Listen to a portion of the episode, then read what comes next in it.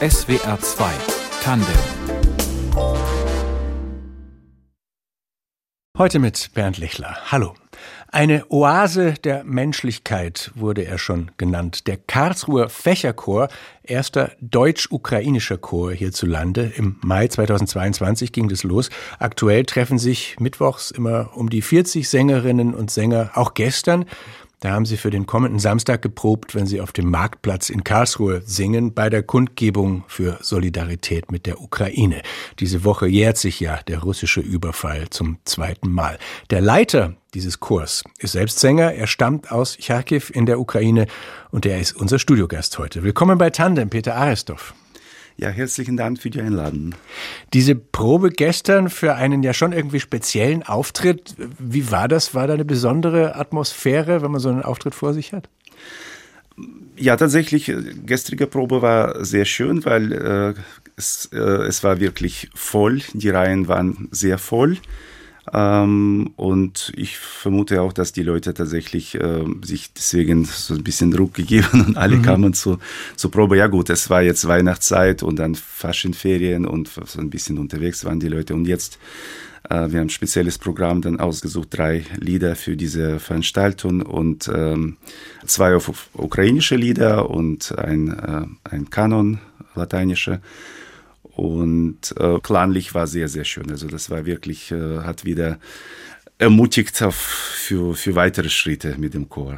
Und wie haben Sie diese Lieder rausgesucht? Können Sie ein Beispiel von diesen dreien nehmen, warum das Ihnen wichtig war für diesen Anlass? Äh, gut, äh, ein erstes Lied äh, haben wir ausgesucht, das war äh, Господи помилуй, Herr erbarme dich von Petrinenko. Äh, dieses Lied haben wir schon mal im Sommerkonzert äh, gesungen mit dem Chor und das ist so ein, so ein Gebet, äh, Herr, erbarme dich über die Ukraine und das ist ein sehr rührendes Lied, äh, geht sehr, sehr tief in die Seele und dann die Leute wollten das unbedingt jetzt singen. Und das andere Lied ist äh, Lysenko, äh, so eine inoffizielle Hymne von der Ukraine, so eine geistliche Hymne. Und das wollten wir, wir dachten, das passt sehr, sehr gut zur Veranstaltung drittes Stück machen wir sehr oft, wenn wir Konzert zu Ende haben oder irgendwelche Veranstaltungen, dann singen wir Dona Nobis Pacem, weil es ist so vereint viele Menschen zusammen und viele können dann mitsingen und äh, es ist immer so ein äh, sehr schöner Abschluss für Veranstaltungen, ja. Was sonst zum Repertoire des deutsch-ukrainischen Fächerchors gehört und welche Funktionen dieser Chor schon auch über den Gesang hinaus erfüllt und was sie dahin geführt hat, darüber sprechen wir gleich. SWR 2 Tandem mit Peter Aristov. Sitting on the top of the roof, the bridge is on mine, steam engines roll by, the bridges fall down, and so do my dreams. Boy, you hear me calling your name. The bridge is your time. Your engine rolls hot. If the bridges fall down, don't lose your head of steam. Don't lose your steam. Gregory Porter in SBR 2 Tandem. Unser Gast ist Peter Arestov, auch Sänger und Gregory Porter Fan und seit 2015 Chorleiter des Fächerchors Karlsruhe, der seit knapp zwei Jahren ein deutsch-ukrainischer Chor ist, der landesweit erste seiner Art. Diesen Fächerchor, Herr Aristov, den gibt's ja an sich schon länger. Wie ist diese Idee entstanden, da einen deutsch-ukrainischen Chor daraus zu machen? Äh, genau, also den Fächerchor gibt es ja eigentlich schon seit mehr als 180 Jahren. Mhm. Das sind ja überhaupt eine der ersten Chöre, die überhaupt in Karlsruhe entstanden. Und der Name hat sich der, mit der Zeit verändert und seit, äh, ich weiß ganz, nicht ganz genau, schätze so 15 Jahren ungefähr heißen wir Fächerchor, mit Anspielung natürlich auf Karlsruhe. Und äh, speziell zu dieser Situation äh, mit deutsch-ukrainischen Fächerchor kamen wir natürlich durch, äh, durch die Situation. Äh, wir waren alle geschockt durch, durch diesen Krieg. Man, es ist ja äh, die Zeit vergeht so schnell in diesen zwei Jahren, so dass man mhm. eigentlich sich schwer erinnern kann, wie, wie, man, wie hat man sich damals gefühlt. Aber doch, ich kann mir sagen, dass wir, keine von uns konnte sich vorstellen, dass jemals äh, Russland wirklich mit einem Krieg gegen Ukraine kommt. Also das war einfach unvorstellbar, weil äh, wir wissen, wie eng die Beziehungen sind, dass die, die Hälfte der Familie wohnt in einem Land und also in Russland und die Hälfte hier in der Ukraine, die Verwandten Brüder, Gesch äh, Geschwister, Frau und Mann. Äh, und also es, es war unvorstellbar. Und deswegen war das äh, großer Schock für uns. Und dann kamen schon gleich äh, erste Tage, vielleicht eine Woche später schon die Flüchtlinge hier in Karlsruhe und dann meine, auch meine Bekannten haben mich angerufen und haben mich um Hilfe gebeten und gefragt, was kannst, was kann man da machen? Wir wussten aber noch nichts, wie, wie die Lage ist und wie, wie ist überhaupt die Situation, wie, wie Deutschland darauf reagiert oder welche Möglichkeiten gibt es. Und äh, je mehr die Zeit verging, desto mehr Flüchtlinge kamen hierher und wir haben versucht zu helfen. Und bei meinem Freund Pascal dann entstand die Idee, lass uns doch mal die Leute zu uns einladen und äh, zusammen singen. Und äh, die Situation war äh, für uns leichter, weil ich kann, kann Russisch, kann Ukrainisch, äh, ich könnte Deutsch und so, das wäre dann, äh, die Leitung wäre in einer Hand, ich könnte übersetzen und könnte die Proben leiten. Und so dann haben wir kurz überlegt und entschieden, dass wir Werbung machen und äh, ukrainische Leute, Flüchtlinge zu uns einladen. Wie, wie fing das dann an? Also wer kam da alles? Ähm, wir haben jetzt also uns ein bisschen Zeit gelassen und überlegt und Werbung gemacht und äh, wir waren äh, total aufgeregt. Wir wussten nicht, ob die Leute überhaupt reagieren, ob sie kommen mhm. oder, oder nicht. Und natürlich, äh, ich wollte dann gleich schon mit ein bisschen mit äh, ukrainischem Repertoire anfangen, dass Leute etwas aus der Heimat singen könnten. Und äh, war tatsächlich so, dass die, wir am 11, 11. Mai war das unsere erste Probe. Also das heißt, äh, ungefähr, was ist dann, zwei, zwei Monate nach dem Krieg anfangen, mhm. war das schon. Und äh, kamen sehr, sehr viele Ukrainer, also für unser Verhältnis, also mehr als 25 Frauen und äh, Männer kamen, vor, vorwiegend waren das natürlich Frauen. Und äh, dann haben wir angefangen, äh, ukrainische Lieder auch singen, auch dann Deutsch. Und, äh, Kamen denn auch deutsche Sängerinnen und Sänger, die da mitmachen wollten? Das ist sehr interessant, dass tatsächlich äh, kamen auch Deutschen dazu und äh, viele, wir haben jetzt neue viele Gesichter unter Deutschen, die durch diese Situation, durch diese neue Initiative zu uns kamen und die, die sind dabei, ja. Und wie hat sich das dann entwickelt? Also wie ist der Chor jetzt besetzt? So genau auf Punkt kann ich nicht sagen, aber so schätze, dass wir so halb-halb ukrainisch-deutsch sind. Und um, ich habe vorhin gesagt, um die 40 Leute, das kommt hin. Ja, wir sind so, es, es verändert sich immer, weil die Situation ist ja auch, auch politisch äh, verändert sich und manche trauen sich wieder zurückzufahren. Mhm. Oder wenn, äh, wenn eine Frau da ist und ihr Mann äh, an der Front oder beziehungsweise einfach dort äh, geblieben ist, natürlich wollen sie möglichst schnell sich wieder vereinigen und dann manche sind wieder zurückgekehrt. Immer eine Bewegung im Chor. Ja. Und es sind vor allem ukrainische Volkslieder, die Sie singen oder klassisches Repertoire. Was suchen Sie raus? Ja, ich habe erstmal versucht, äh, erstmal äh, ukrainische Volkslieder äh, zu finden und äh, zwar dann in einem eher so klassischen, äh, in klassische Bearbeitung, dass mhm. es dann ein bisschen anspruchsvoller klingt. Zu, jetzt zum nächsten Programm versuchen wir auch klassische ukrainische Lieder nehmen und das sind dann spezielle Sachen aus Liturgie zum Beispiel in ukrainischer Sprache.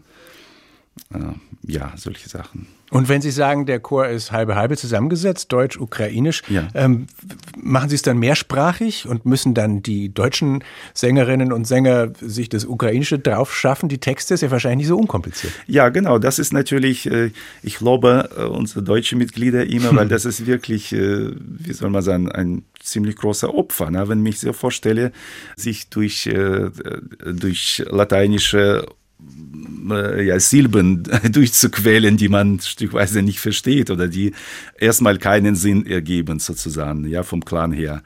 Und äh, nur mit der Zeit, wenn man übersetzt und wenn man den Text gewöhnt, dann, dann versteht man. Und das ist natürlich eine tolle Sache. Von, für meine Ohren, also als Profi, manchmal denke ich, das klingt wirklich so akzentfrei in beide Richtungen. Wenn wir Ukrainisch singen oder umgekehrt, wenn unsere Leute auch dann deutsche Sachen singen, dann klingt das äh, ziemlich gut. Und wenn Sie jetzt sagen, Sie als Profi, und Sie haben vorher auch schon, auch schon gesagt, Sie haben sich klassische Arrangements rausgesucht, damit ja. das ein bisschen anspruchsvoller ist. Ähm, was haben Sie überhaupt für einen Anspruch an die Sängerinnen und Sänger? Wie gut müssen die sein? Hm. Eigentlich äh, laden wir jeden, der singen möchte. Und ich habe so einen äh, Glauben, dass äh, jeder, der anfängt zu singen kann, seine eigene Stimme so entwickeln, dass dass daraus etwas, etwas Schönes wird. Also bis jetzt habe ich wirklich nicht erlebt, dass jemand sehnt oder stört oder man sagt, oh, lieber nicht oder irgendwie so.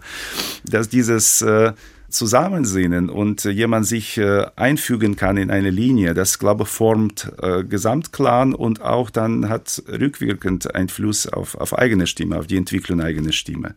Eigentlich sehe ich das äh, Chorgesang fast eine äh, beste Möglichkeit für Entwicklung der eigenen Stimme äh, wenn man so mitgetragen wird, mitgezogen wird, dann kann man sich nicht ganze Zeit 100 Prozent äh, unter Spannung stehen oder etwas leisten wollen, sondern mal gibt es Pausen, wo man mitsinnen kann und, und hört mal, wie die anderen das machen und genau. Also deswegen ermutige ich jeden, jeden in den Chor zu kommen und äh, wenn man möchte, dann, dann kann man sich wirklich gut entwickeln. Da rufen wir nachher dann auch noch dazu auf. Ja. Bei diesem Chor kommt natürlich dazu, dass er für seine Mitglieder über das gemeinsame Singen hinaus schon äh, eine zusätzliche Bedeutung hat. Darüber sprechen wir gleich nach einem Stück Musik, das Sie sich gewünscht haben, Herr Arestorff. Pass Me the Jazz von The Real Group. Sagen Sie uns noch einen Satz dazu? Also a cappella äh, singen und mit, äh, mit kleinen Jazzgruppen, das ist eine der, der Lieblingssachen von mir und äh, Real Group ist eine der besten einfach in, in ihrer Art. Ist einfach zum Genießen. Hungry, me, yeah, why not? I could go for something nice. Maybe you like this cozy place I know just around the corner. Sure, sounds good. I prefer something special with a spice. Count me in, guys. I really gotta get a bike right away. Wait up, I'll join you, I can feel everyone's ready for the real meal. I think I wanna Sie hören SWR 2 Tandem. Unser Gast ist Peter Arestorff, Sänger, Ukrainer, Chorleiter in Karlsruhe. Sie haben vorhin gesagt, Herr Arestorff, der Fächerchor heiße natürlich Fächerchor wegen Karlsruhe, aber wir haben nicht nur Hörer aus dem Sendegebiet. Warum ist Fächerchor ähm, typisch Karlsruhe? Oh, also ich habe gemeint, dass äh, Fächerchor in dem Sinne von Namen her, von äh, Karlsruhe als Fächerstadt deswegen Fächerchor vom Namen her. Ja, das also Karlsruhe ist so geplant, so fächermäßig genau, und deswegen genau, ist das so. der Fächerchor. Seit knapp zwei Jahren ist dieser Fächerchor ein deutsch-ukrainischer Chor, in dem natürlich auch Menschen singen, also viele, die nach dem russischen Überfall auf die Ukraine fliehen mussten. Was würden Sie sagen, Herr Arestorff, was gibt dieser Fächerchor seinen Mitgliedern außer dem Gesang? Das ist eine Stätte, wo wir austauschen können. Also es sind ja, glaube ich, neue Freundschaften entstanden zwischen den Menschen, die sich gar nicht gekannt haben und die zum ersten Mal sich bei uns getroffen haben. Und ich merke, wie die Leute, also manchmal brauchen sie sogar größere Pausen, weil das ist diese, diese Komponente ist fast äh, genauso wichtig wie Musik selber. Also mhm. manchmal kann man die Leute nicht aus der Pause zurück zum Gesang sehen, weil sie unterhalten sich und, und freuen sich äh, zu sehen. Äh, das ist ein Moment natürlich, so eine kommunikative und äh, die Musik natürlich gibt äh, den Ukrainer selber wieder so ein Gefühl der Heimat. Und außerdem natürlich helfen wir uns weiterhin gegenseitig. Ja, also wir organisieren dann Aktionen, zum Beispiel die Leute bringen ihre Kleider mit und dann können die Leute, die Bedürfnisse haben dann oder Bedarf haben, sich etwas aussuchen für ihre Kinder oder wir hören, welche ja, Bedürfnisse zum Beispiel, wenn Kinder früher Musikunterricht hatten in der Ukraine, dann haben wir auch versucht, mal Kontakte zu knüpfen, dass man auch dieses Kind weiterhin musikalische Ausbildung bekommt und Musiklehrer bekommt. Ja, solche Sachen. Oder wenn jemand Umzug hat, dann helfen wir auch dann gegenseitig. Und so die aktuelle Situation prägt das dann auch Ihre Proben? Also so wie jetzt der Fall von Avdiivka oder auch der Streit um Raketenlieferungen oder so, wird da dann drüber gesprochen oder blendet man den Krieg wenigstens für die Dauer dieser Probe einigermaßen aus? Ich glaube, darüber reden wir jetzt momentan nicht, aber ich glaube, dass äh, jeder von uns äh, sehr, sehr viel Nachrichten hört und sehr, sehr informiert. Und manchmal sagen die Leute, ich höre, ich versuche jetzt gar mehr keine Nachrichten hören, weil es einfach zu sehr belastend.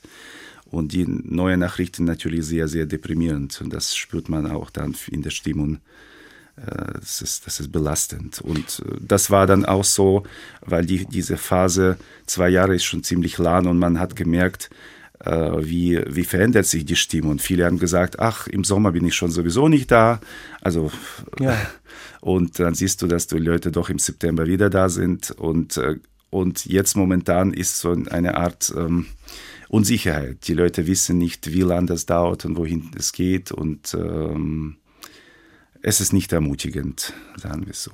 Ja. Und wenn Sie sagen, äh, manchmal wollen die gar nicht aus der Pause zurück, weil sie sich unterhalten, dann heißt das, die ukrainischen Chormitglieder erzählen dann auch viel von dem, was sie zum Beispiel von zu Hause mitbekommen und die, die Deutschen hören sich das an ich glaube, das ist dann eher untereinander, weil das natürlich funktioniert viel intensiver, aber sie unterhalten sich mit äh, Einheimischen, mit Deutschen und das Sprachniveau entwickelt sich, muss ich sagen. Mhm. Das, das, kann ich dazu sagen, weil am Anfang habe ich ja im Prinzip jeden Satz übersetzt in zwei Sprachen und dann mit der Zeit habe ich immer weniger, weniger, weniger nachgelassen und jetzt leite ich die Probe komplett in Deutsch. Und wenn irgendwie so eine spezielle Situation, wo man etwas äh, Besonderes in, in der Sprache ausgedrückt hat und dann möchte man so äquivalent in, in der ukrainischen Sprache zu finden, dann versucht man zu übersetzen.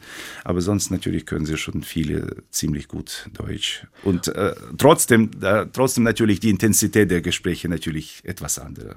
Ja, und, und die Musik, also die Lieder in ukrainischer Sprache, ähm, das hat ja auch was sehr Emotionales, oder? Und vielleicht auch Schmerzliches oder Wehmütiges. Wie geht es Ihnen da? Wie geht es den Sängern da? Ja, es war interessant. Gestern hatte ich gerade ein, ein Gespräch mit meinem äh, Freund, unserem früheren Vorsitzenden äh, Peter Hermann. Ich glaube, er wird bald 87 und hat eine fantastische Stimme und er pflegt seine Stimme weiterhin und er sieht sogar weiterhin äh, in den Liedenabenden sind.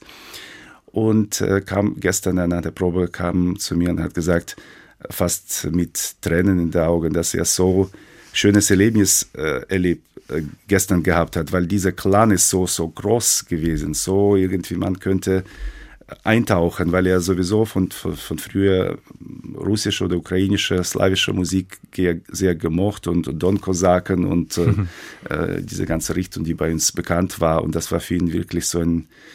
Er hat gesagt, ja, ich bin so froh, dass ich das noch erleben darf hier. Also es, ja, es ist sehr emotional, es ist sehr schön, ja. Ich meine, Musik wird ja manchmal als universelle Sprache bezeichnet, die eben etwas sehr Verbindendes habe. Auch haben Sie durch die Arbeit mit diesem Chor auch die Musik und das Singen neu oder nochmal anders erlebt? Ähm, für mich persönlich Chormusik, das ist, ich kam äh, zu Chormusik so ein bisschen von der Seite. Ich habe erstmal äh, Trompete studiert, also Trompete war meine erste Liebe von Kindheit. Und äh, als ich dann an der Hochschule ähm, studierte, Trompete studiert und äh, das war so circa 1990 das Jahr. Mhm. Ähm, und äh, wir hatten erste Konzerte, die äh, im Bereich von geistlicher Musik bei uns stattgefunden haben. Weil früher war immer geistliche Musik entweder verboten oder war irgendwie nur in den Kirchen irgendwo zu hören. Und so, dass man im Original hat man wirklich äh, die, die geistliche Musik erstmal in 90er Jahren äh, gehört und ich war im Konzert dort und das hat mich so beeindruckt, so berührt. Und ich hatte eine Mitstudentin, Chordirigentin von anderen Fakultäten und sie kam und dann haben wir uns ausgetauscht und haben gesagt, das war so fantastisch, äh, was sie gemacht haben. Sie, sie hat gesagt, du singst doch gerne, ja, komm zu uns. Wir, wir brauchen Leute, die uns auch ähm, also als zusätzliche Sänger äh, gebraucht werden können. Und dann ich ging zum Chordirigenten vorgesungen hat mich genommen und ich durfte im Studentenchor anfangen zu singen. Das war für mich eine wunderschöne Sache. Auch ich habe da sogar zweites Stipendium dafür bekommen, so das war für mich natürlich totale super Sache und äh, dadurch entstand äh, diese tiefe Liebe zur Chormusik und seitdem singe ich äh, selber und leite unterschiedliche Gruppen. Äh, so kam ich dazu. Genau. Über den Weg, der Sie dann auch nach Karlsruhe geführt hat und wie das so mit Ihnen war, mit der Musik, sprechen wir gleich und äh, spielen vorher nochmal einen Ihrer Musikwünsche. Cedric vom Belcanto Choir Vilnius, warum liegt Ihnen das am Herzen? Ja, Cedric ist sowieso ein weltbekanntes Lied, das nennt man Carol of the Bells. Motiv ist ja von einem Volkslied Und äh, durch Leontowitsch wurde es äh, sehr, sehr bekannt. Ein sehr, sehr einfaches Lied, der eigentlich aus drei Tönen oder aus vier Tönen besteht, aber irgendwie so ein geniales Stück, äh, das einfach erobert die Herzen.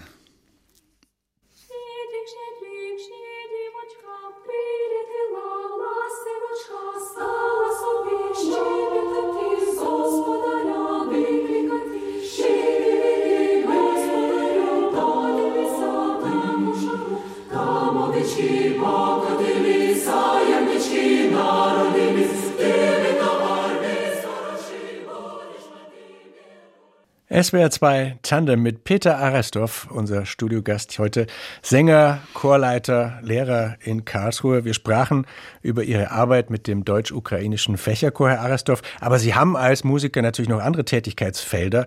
Der Chor alleine wäre wahrscheinlich zu wenig. Wie müssen wir uns Ihre Arbeitswoche vorstellen? Ähm, jetzt die gemeine Arbeitswoche besteht aus mehreren Feldern. Also ich arbeite als äh, äh, VKL-Lehrer, das heißt Vorbereitungsklassenlehrer an einer Realschule in Karlsruhe. Und äh, ich habe einige Schüler äh, mit Privatunterricht, wo ich Gesang, Trompete unterrichte. Und abends leite ich einige Gruppen, eben wie Fächerchor, noch einen anderen Chor. Und äh, da ich Trompeter bin, ähm, leite ich noch zwei Bläserensembles. Geboren und aufgewachsen sind Sie in Charkiw in der Ukraine. War Ihnen Musik in die Wiege gelegt? War das in Ihrer Familie Standard sozusagen? Ja, könnte man so sagen. Also meine Eltern waren keine, keine Musiker einerseits. Andererseits, äh, ich habe als Kind, habe ich mit meiner Mutter immer gesungen. Also sie hatte so ein äh, Gesangsbuch gehabt und dann hat sie gesagt, lass mal dieses Lied singen. Und ich wusste alle Nummern, Gesangsbuch von vorne bis zum Schluss, welches Lied hat welche Nummer. Dann habe ich ihm aufgeschlagen und dann haben wir beide gesungen, weil beide eben Soprane, als, als Knapp-Soprane und mit, mit meiner Mutter. Und mein Vater auch hat immer mal gerne äh, gesungen, hatte eine relativ hohe Tenorstimme, interessanterweise, weil ich bin eher, eher tief, eher Bariton-Bass. Mhm.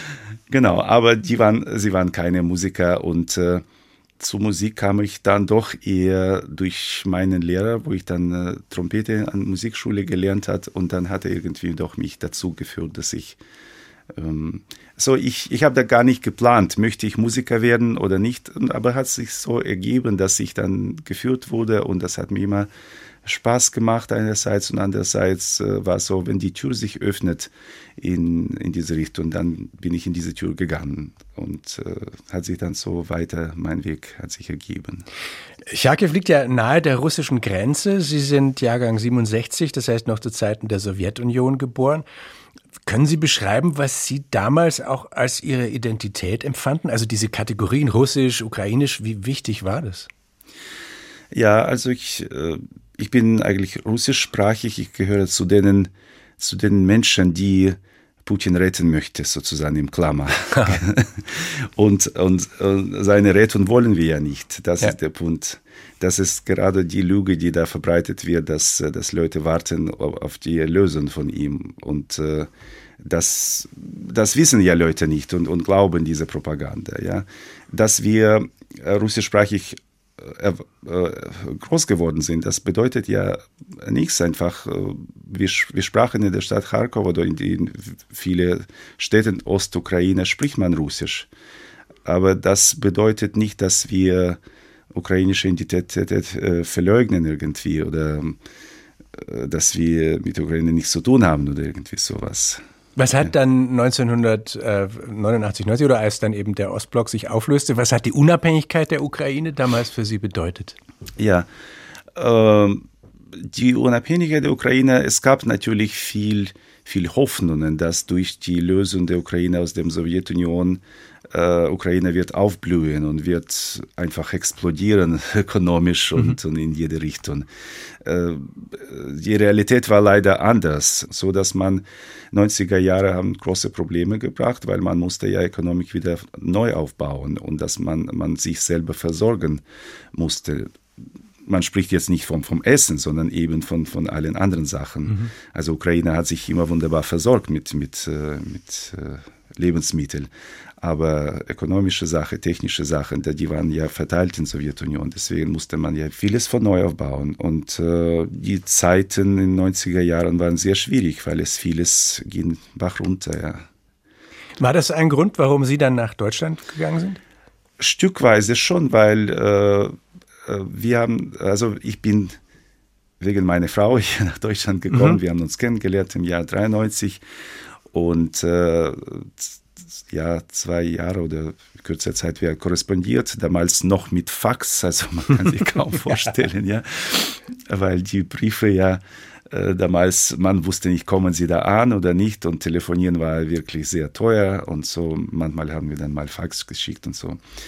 Und äh, als wir dann, wir wollten ja mit zusammen sein. Und dann erstmal, sie hat gerade zu dieser Zeit noch äh, Studium gemacht. Und dann, als wir geheiratet haben, hat sie ihr Referendariat gemacht äh, und äh, wollte erstmal Ausbildung komplett haben. Und so haben wir uns entschieden, erstmal fahren wir an, so dass ich hierher komme und schaue mich um wir haben diese Option immer gehabt, dass wir, wir haben überlegt, äh, wir wollen vielleicht zurückgehen in die Ukraine und schauen, äh, was wir da machen können. Und tatsächlich, als wir dann einmal dahin gefahren sind und äh, uns umgeschaut oder noch einmal und tatsächlich, das war die 90er Jahre, wo alles wirklich immer schlechter und schlechter und das könnte man fast mit Augen sehen, wie das sich äh, ja, nach unten entwickelt.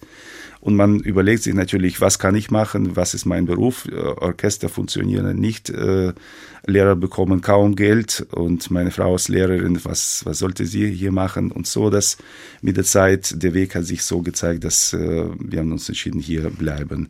Und zweiter Aspekt natürlich, je länger man an einer Stelle bleibt, nämlich als ich hier in Deutschland gewesen bin, desto mehr bricht man die, die Kontakte auch mit, den, mit der Heimat, ja, so dass man die neue Kontakte aufbaut und man kann ja nicht zwischen zwei Stühle sitzen, man muss sich entscheiden für irgendwann. Sie sind der jüngste von fünf Brüdern. Zwei sind in Charkiw geblieben, zwei sind, glaube ich, in Russland. Wie viel Kontakt haben Sie und was hören Sie von denen?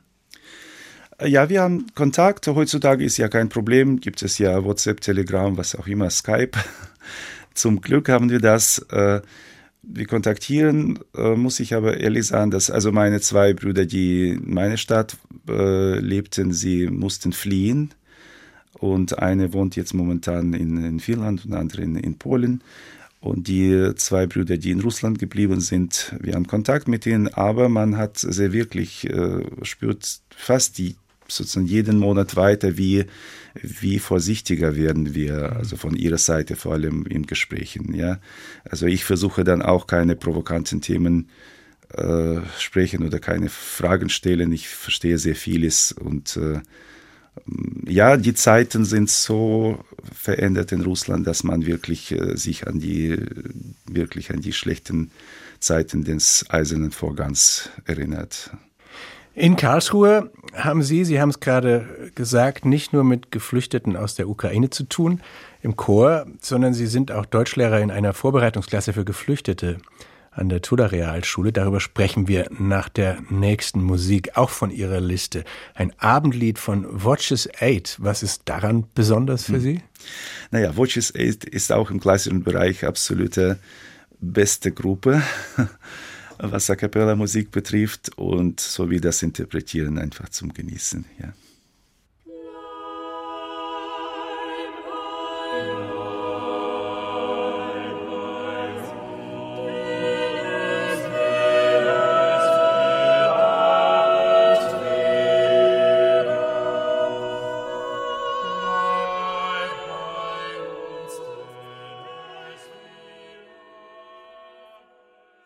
SWR 2 Tandem mit Peter Aresdorf, Sänger, Chorleiter, Musiklehrer und, wir haben es gerade angedeutet, Deutschlehrer in einer Vorbereitungsklasse für Geflüchtete an der Tulla Realschule Karlsruhe.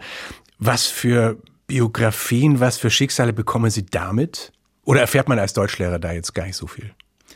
Doch, doch, wir bekommen sehr vieles mit. Und ähm, natürlich, wir sind auch sehr vorsichtig. Wir können ja nicht zu so sehr mh, hm, ja, zu nahe den Kindern kommen, ja. weil es, es, mit der Zeit öffnet sich, öffnet sich die Situation und wir erfahren Sachen und dann verstehen wir stückweise dann auch äh, das Verhalten des Kindes oder so. Bei uns zum Beispiel, äh, ohne Namen zu nennen, jetzt ein Kind, was äh, sein, sein Bruder ist im Krieg gestorben an der Front und äh, da war die Situation, dass äh, die Mutter konnte gar nicht so richtig äh, in die Ukraine fahren, ihn zu beerdigen. Und man wusste nicht genau, wo, wo die Leiche ist. Und also solche Sachen natürlich, wenn, wenn dein eigener Bruder äh, das erlebt, dass es dann natürlich hat Einfluss selbstverständlich auf, Verhalten der Kinder und einfach auf ihre emotionelle äh, Situation hier. Ähm, und äh, was ich schon davor gesagt habe, eine große Rolle spielt auch bei den Kindern die Perspektive.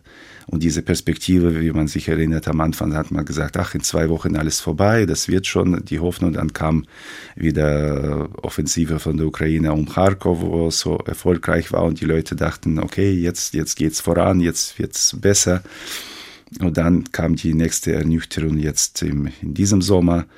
Und so ist auch äh, Gefühlslage der Kinder, die schwankend und äh, äh, leider, leider sehr schwierig, die Kinder zu überzeugen, dass, dass sie das, äh, was sie hier erleben, als Chance nehmen. Mhm. Obwohl das Objektiv wäre ja richtig. Nur die Gefühls, äh, diese, diese emotionale Belastung ist so groß, dass sie das nicht äh, sehr schwer als, als Chance für sich äh, nützen können. Ja. Und Gleichzeitig ist ja Zuwanderung bei uns gerade ein schwieriges Thema und stößt auch auf viel Ablehnung und scheint einen Rechtsruck mit zu verursachen. Wie erleben Sie Deutschland als Einwanderungsland und wie ergeht es da auch Ihren Schülerinnen und Schülern, Ihren ukrainischen Sängerinnen und Sängern? Wie, wie, wie geht's denen und euch bei uns?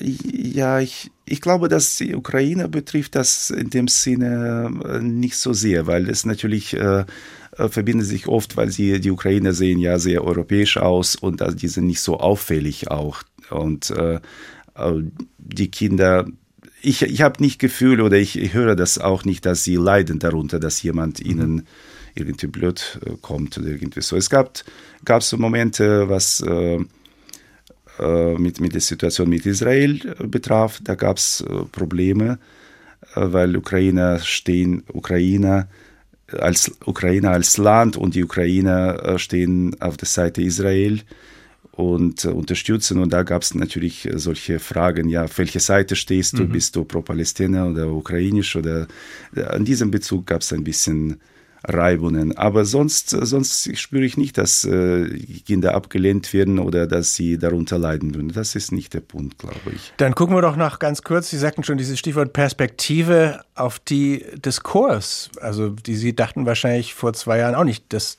es jetzt den Chor immer noch gibt und ähm, kein Ende des Krieges erstmal abzusehen ist. Können Sie noch Sängerinnen und Sänger brauchen? Soll man vorbeikommen? Ja, wir freuen uns natürlich über neue Sänger, Sänger und Sängerinnen. Sind denn auch Kinder dabei? Äh, Kinder sind nicht dabei, nein. Also wir, wir haben ja Studenten, ich würde mal sagen, so ab 18, äh, ab hoch, ja, also so unsere Leute. Also die Schüler aus den Vorbereitungsklassen, die kommen jetzt nicht auch zum Chor? Nein, sie kommen, sie kommen nicht zum, okay. zum Chor, nein. Und äh, wie ich schon mal gesagt habe, wenn du wenn, so wie gestrige Probe mit vollem Clan. Man freut sich und man würde gern weiterentwickeln und neue Sachen machen. Äh, gleichzeitig aber weiß ich ganz genau, dass ich äh, damit leben muss, was ich heute habe. Ja, also ich kann nicht große Pläne bauen und äh, große Werke planen, weil ich weiß, dass es sie ganz schnell verändern kann und dass die Leute wegfahren möchten. Und so leben wir Tag für Tag und planen wir natürlich äh, Perspektive, dass wir ein Konzert äh, machen können, aber äh, immer, immer mit Bewusstsein, dass es könnte immer, immer etwas sich verändern. Aber nicht bis zum nächsten Samstag. Jetzt ist die Kundgebung in Karlsruhe. Und für alle, die in der Nähe sind und vielleicht kommen möchten, wann geht es los und wo und wann singen Sie? Äh, also die Veranstaltung äh, wird um 15 äh, Uhr am Samstag am Marktplatz stattfinden und dauert wahrscheinlich bis circa bis 17 Uhr und wir werden am Ende des Programms auftreten. Und ansonsten kann man sich informieren auf fächerchor-karlsruhe.de. Vielen Dank, dass Sie in der Sendung waren. Ja, herzlichen Dank für die Einladung. SWR 2 Tandem mit Peter Arestorff. Redaktion Martina Kögel, Musikauswahl Tristan Reiling und unser Gast, Technik Simon Geiger. Ich bin Bernd Lechler. Tschüss.